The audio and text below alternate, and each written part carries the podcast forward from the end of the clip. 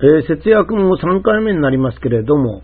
少し、まあ、立ち止まって、えー、まあ、自分の考えを見直すということはそれほど悪いことではありませんので、えー、考えてみたいと思います。ある環境のシンポジウムで、まあ、女性の大学の先生とご一緒の時がありました。まあ、その先生がですね、盛んに節約は大切だと言われるので、私がですね、私はこの年になるまで女の人で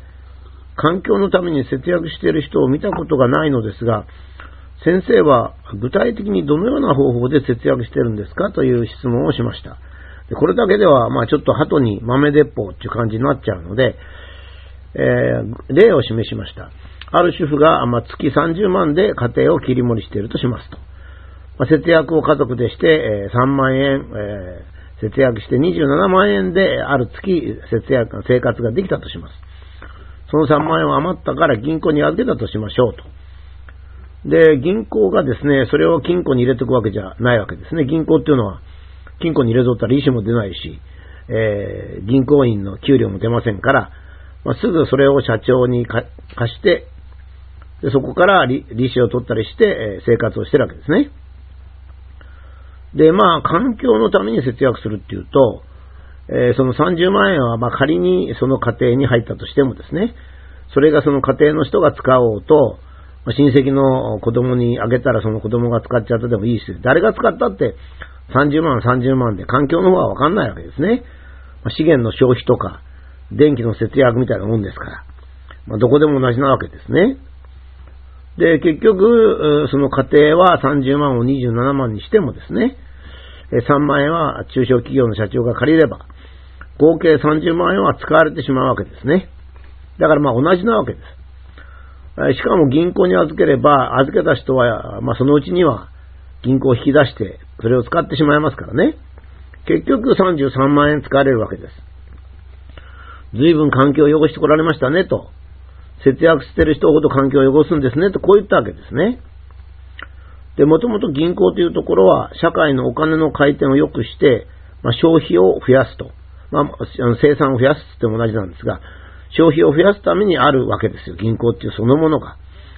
だから銀行に貯金するっていうのは節約と反するわけです。えー、政府がもう本当に、政府っていうのはあの、えー、本当のこと言いませんけどね、政府が本当にもったいないとか節約とか環境とか考えてるならば、まず何をやるかって言ったら銀行を潰すことなんですよ。銀行さえ潰しゃですね、えー、まあ銀行が今お金を倍回してるとしますとね、消費は2分の1にならざるを得ないんですよ。つまり、現代社会のシステムではですね、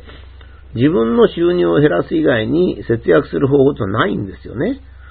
だから先生はどうされてるんですか？と。大学に行って、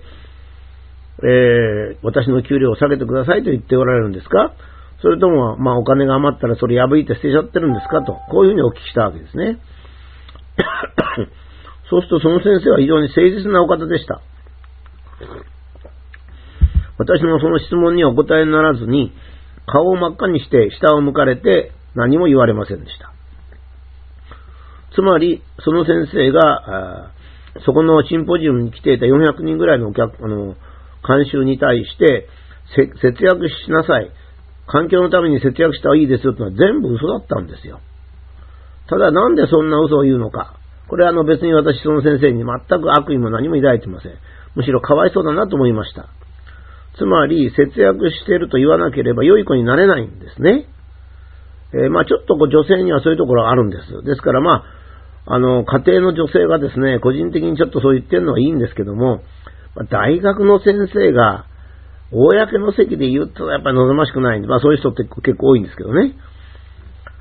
えー、つまり現実にはほとんどの人が節約しようと言っているのに節約はしていないで、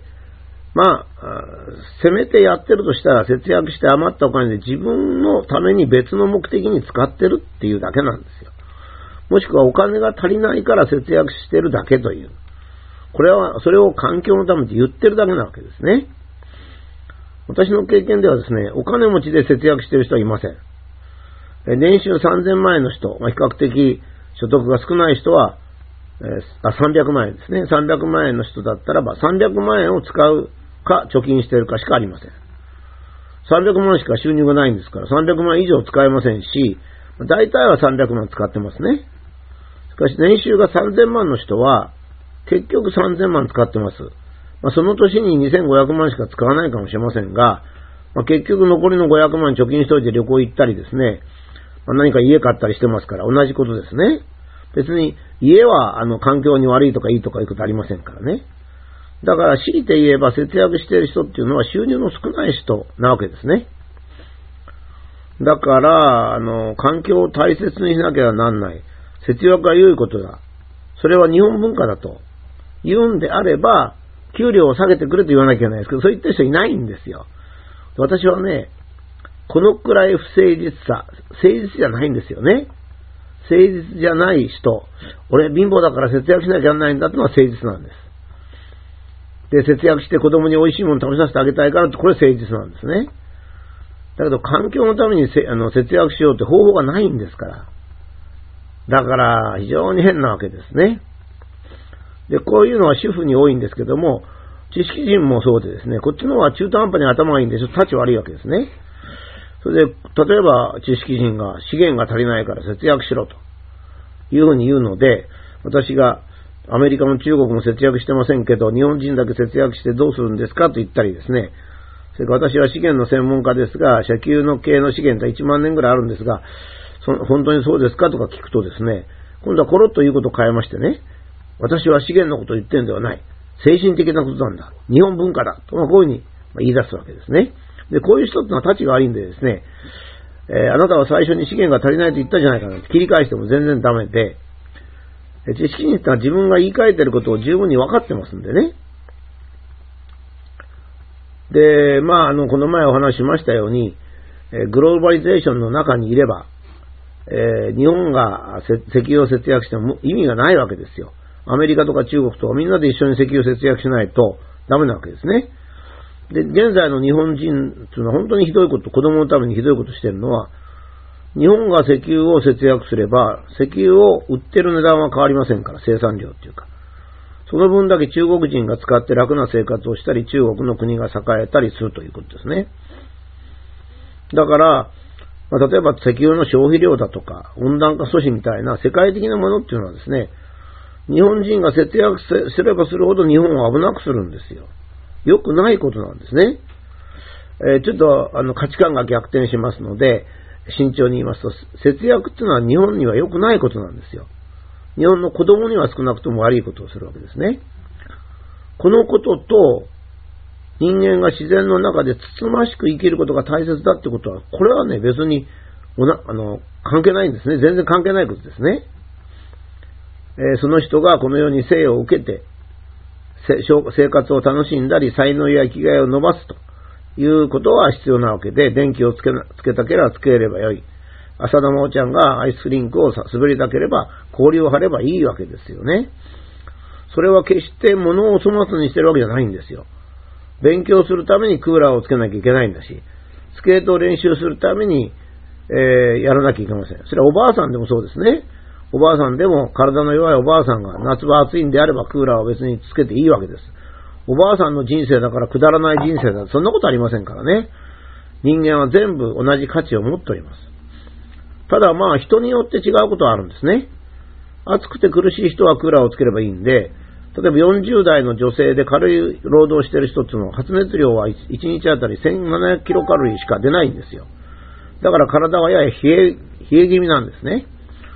ところが、そこの同じ事務所に20代で忙しく働いてる男性がいると、ちょうど倍の3400キロカロリーを発熱するんですよ。さらにその人がもし頭脳を使ってたら25ワット余計に使えますからね。だからやっぱそれその人暑いんですよ。だから冷え性の女性が苦しむのは、冷房で苦しむのはちゃんと考えてあげなきゃいけないんですが、自分の発熱量の2倍以上の発熱をしている男性のことも考えなきゃいけないんで、え、よく女性があのクーラー消しなさいとか節約だとか言うけど、それはお互いに理解をして、男性もむやみに冷やさないとか、女性も男はやっぱり自分の倍発熱するんですから結構暑いんですよ。だから男女の体の差とか生活の違いを相互に理解し合うというのが大切じゃないかと思うんですね。もう一つ、まあ、いろんな面からこの節約というのを光り当ててるわけですが、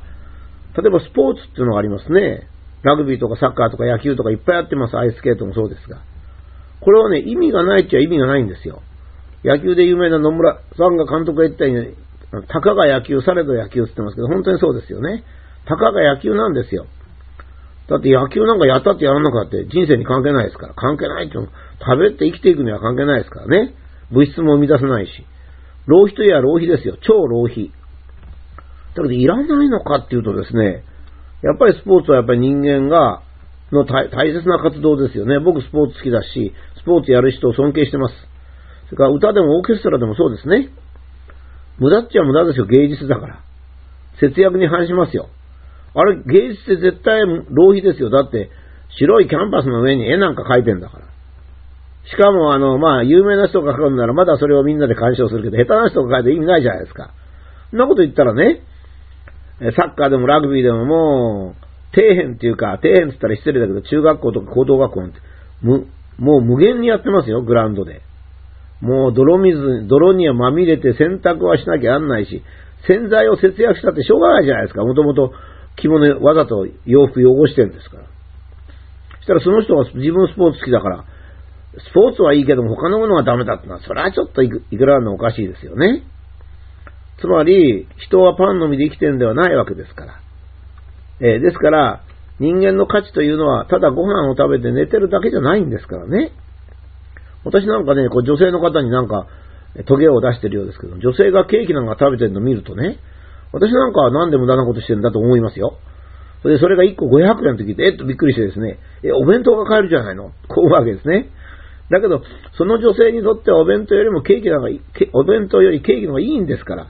それいいじゃないですか。他人が自分で好きなものを買ってるわけですから。電気だって別につけたっていいじゃないですか。電気がいいんだったら。何も問題じゃないですよね。自分と同じ生きがいを持てとか、自分がいらないからお前を使うなっていうのはどうですかね。最後にちょっと私、科学者としての私の考えなんですが、もちろんあの石油も資源も十分あるし、まあ、地球は寒冷化していくんだから、なんでそんなに制限するのっていうことはあるんですが、私はちょっとね、それもそうなんですけどね、熱が高くて風邪をひいた子供、赤ちゃんをですね、母親が吹雪の中を担いで走るなら、私はそのお母さんに暖房の効いた自動車で病院に送ってあげたいんですよ。そのために私たちは技術をやってるんですよ。ええ、物を大切にして分別したりする気持ちはわかりますよ。だけどそんなことしても資源の無駄遣いになりますし、もしも本当に分別が必要なら、ゴミの分別が必要なら、工業的にゴミの分別の技術を作ります。簡単ですから、そんなの。工業的に分別する技術なんて簡単ですよ。比重も違うしね。えー、時勢があったり時勢がなかったりしますから、洗浄してきれいに分けることができます。その分だけ個人の時間は楽しいのに使ってくださいと、私は言いたくなっちゃうんですよね。これに似たことは中国の文化大革命の時に、人民製鉄というのを毛沢東がやったんですよ。巨大な製鉄会社を作るんじゃなくて、国民一人一人が自足自給しなきゃいけない。だから、製鉄所を作るっつって、中国国内に膨大な製鉄所を作りまして、今では無残な残骸が残っております。精神活動と強調するっていうか、バッシングするような場合は大体ダメですね。日本でもそうなんです。ペットボトルのお茶が登場するまでは職場には必ず女性のお茶組がいました。しかもその人たちはほとんど今いません。より重要で生きがいのある仕事についておられます。牛乳瓶がパックになって使い捨てになったおかげで朝早く起きて牛乳を配達してた人たちはもっと楽で有意義な仕事をされています。一人一人の人がより楽しく、豊かで、充実した人生を送ってほしいと思うのが科学技術なんですね。そのために私たちが努力してきたのに、資源もいくらでもあるのに、なんで節約なんかするの？人の手を煩わせなきゃいけないの？ってのは私は消えないんですよ。台所で出たゴミはね、でかいゴミ袋にボーンと入れて、そのままバーンと捨ててもらえばいいんだから。何もそのゴミを減らそうとか、ゴミなんか減らす必要全くないんですよ。だってそれ焼けばいいんですからね、別に。無駄なものを使うということと豊かで充実した人生を送るとは決して相反することではないんですよね。私たちはあくまでも人を中心にして生活しなきゃいけないんで、物を重視して人を殺すというようなことをしちゃいけないわけですね。まあ、節電っていうのもありますけど、電気は物ですから、作ればあるんですよ。暗い生活より明るい生活が良ければ、お金が許す限りは電気をつけて明るい生活をしてもらいたいというのが、